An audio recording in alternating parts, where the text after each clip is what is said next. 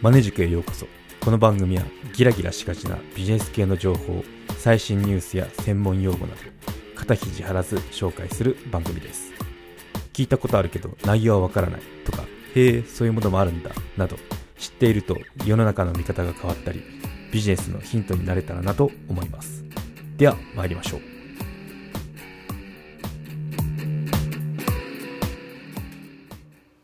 はい今回は Google が重視している EAT から今後伸ばすべきスキルのヒントについて語ってみようと思います。うん。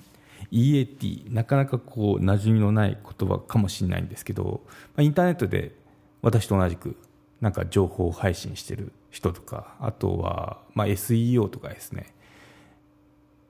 意識してるっていうか、まあ、仕事にしてる人とかっていうのはその馴染みのある言葉とだと思うんですけど、うん、Google っていうのがまあ一番大手の検索エンジンっていうのはもうこれは誰しもが知ってることだと思うんですけど、まあ、その Google がその、まあ、なんか検索しましたと検索ワード入力されましたって時にこう結果が表示されるじゃないですか。あの時にその結果ってまあランク付けされてるんですけどそこでこう重視しているそのポイントですね。ポイントっていうのが EAT を重視してそのランク付けしてますよっていうことを言われてますね、うん、Google のそのガイドラインにも書いていて私これ英文170ページの PDF172 ページかなの PDF 読んだところなんですけど そう。なかなかあの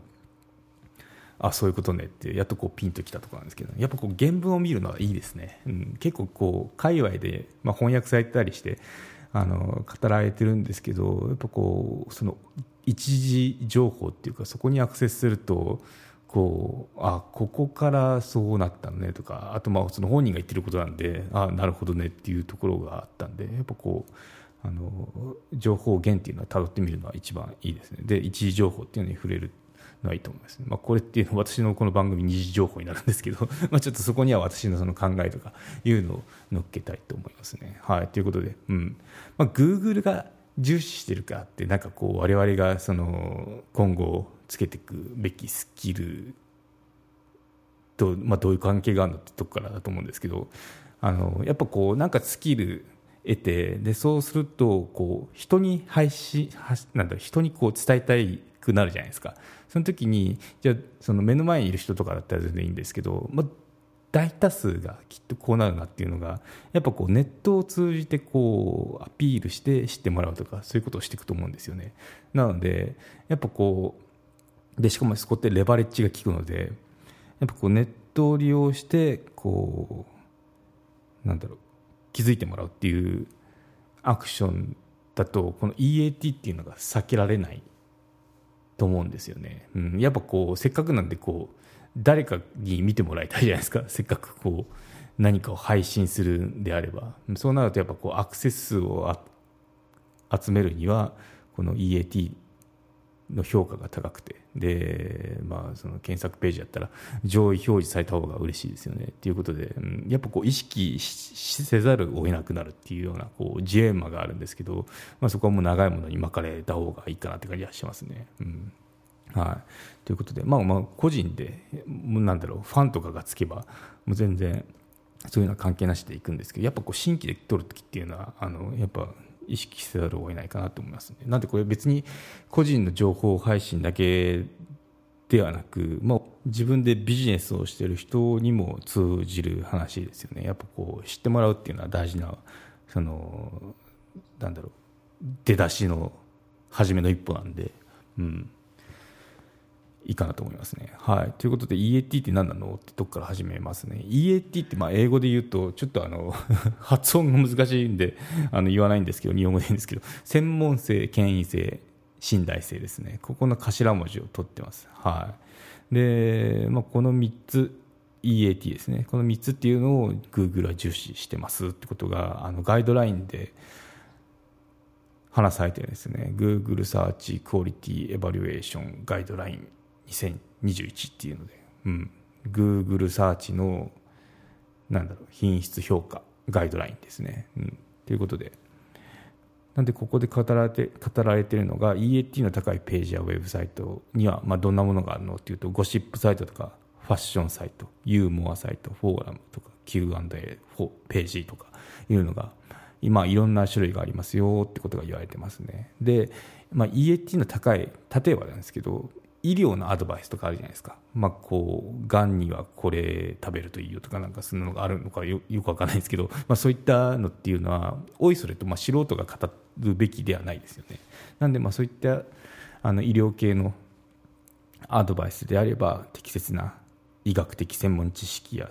その認定を受けた人によって人や組織によって、まあ、そのサイトの記事だったりそういったものはコンテンツは書かれなきゃいけないよってことが言われてますね。で同じくそのあとまあ書き方っていうのも専門的なスタイルとかあと定期的にそのまあ変わるもんだからなんでしょうね編集して見直されたりとか更新されるべきですっていうことが言われてます。うん、でまあ他の例でいくとニュース記事ニュース記事だったらまあジャーナリスティックな専門性を持って作成されなきゃいけないよってことで、うん。まあ、その読者ですね。読者が出来事をよりよく理解できるように事実に基づいた正確な内容を含めなければいけません、まあ、当たり前っちゃ当たり前なんですけどなかなかこうネットだと難しい。逆にこの情報が氾濫してるんで難しいとかなってものがありますね。あとこうなんだろう。ソースが弱いとか あるじゃないですか、うん、なんでまあそこを指摘しているとこかもしれないですね。はい、で、まあ、科学的なトピック、まあ、これも同じく適切な科学科学的専門知識を持つ人や組織によって作成されるべきですよっていうことが言われてますね。なんでここが専門性のとこですね。うん、やっぱあの専門的なものでよくその何でしたっけ Google もう一つ重視重視してるものがあって YMYL っていうのがですね Your Money, Your Life っていう略なんですけど、まあ、これって結構あの人生に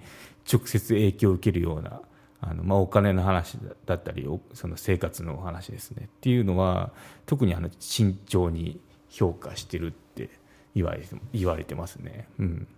なんで金融系の記事とか書く時っていうのはあのやっぱそれなりの専門知識っていうのが必要でなんでかっていうと、まあ、その間違った情報を伝えてましたと。言った時にその間違った情報で、まあ、お金に関わる話とかあとまあ生活に関わる話っていうのはそのインパクトでかいですよね直接の。だからまあこの特に注意深く評価してるっていうことが書かれてましたね。うん。はい。なので、まあ、財務アドバイスなんかもそうですね。あと法法律のアドバイスとか。あとそうですね。まあ、そのとこかな。っていうのは、まあ、本当に気をつけなきゃいけないなって。もちろん医療もですね。はい、ということで、うん、で、まあ、とはいえそうしたらじゃあ何も書けなくなるじゃんって思うんですけど、まあ、それはそれでつまんなくなりますよね。っていうことで、まああのまあ、写真とかギターの趣味のページだっても、まあ、それなりに専門知識が必要ですよね。ってことで。であのずらせば専門性ではないそのものっていうのもありますよねっていう例示もしてあっていて例えばあの商品とかレストランのレビューですね。これっていうのも、まあ、その詳しく書いてる人っているじゃないですか。でそういっったのも、まあ、専門性として評価してるしであとはその人生経験で、また闘病期とかですね。これっていうのは別にその医療の知識とかよりかどっちかというと人人生というかなんだろう人生経験か。人生経験の共有なんで、まあ、ここっていうのは別にその日常的なものですのであの特に専門家になるようなそのものではないんだけど別にその専門性がないから正式なトレーニングとか教育を受けてないからその、まあ、ペナルティを課すとかそういうことはないみたいですね。うん、なんで別にそのなんだろう素人が書いたから、まあ、その医療にまつわることとかそのお金にまつわることダメかって言ったらそうでもない。うんなんでまあトータルで評価してるって感じがしますね、うん、ただまあ本当にガチで書いてる。こうすべきとか なんか医療のアドバイスとかだったらやっぱそれなりの専門性っていうのがあの必要だし、まあ、専門性持って資格を持ってあとまあ個人でも組織でもっていうようなとこですね。うん。まあそうですね。何か物事を配信するとき発信ですね。発信するときに、まあ、何が目的かっていうのがやっぱそこをじっくり見られてるっていう印象を持ちましたね。ガイドラインを見て、うん、なんか本当にこう知ってもらいたくてこう情報配信してるのか。それよりかなんかアフィリエイトの広告クリックしてなんかそっちの方が目的になってるみたいな ものなのかっていうのを見てる。しっかり見てるよっていうことを言ってますね。別にアフィリは